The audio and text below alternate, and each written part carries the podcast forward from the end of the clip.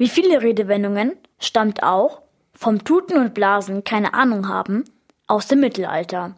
Der Zeit, in der es noch keine Elektrizität oder Autos gab und die Menschen in einfachen Holzhütten lebten. Damals gab es noch den Beruf des Nachtwächters. Er musste abends wach bleiben und durch die Straßen der Stadt gehen. Seine wichtigste Aufgabe dabei war, rechtzeitig zu entdecken, ob es irgendwo brennt. Den Feuermelder gab es nicht.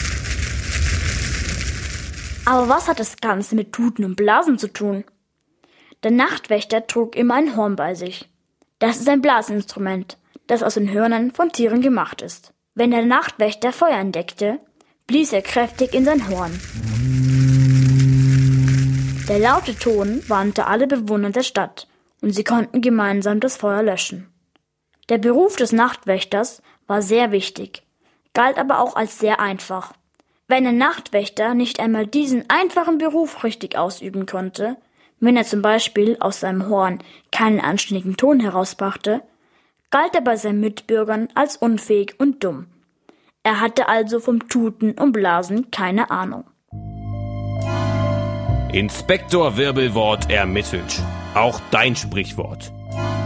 Schick uns eine Redensart, der er auf den Grund gehen soll, an radio@feuerwerk.de.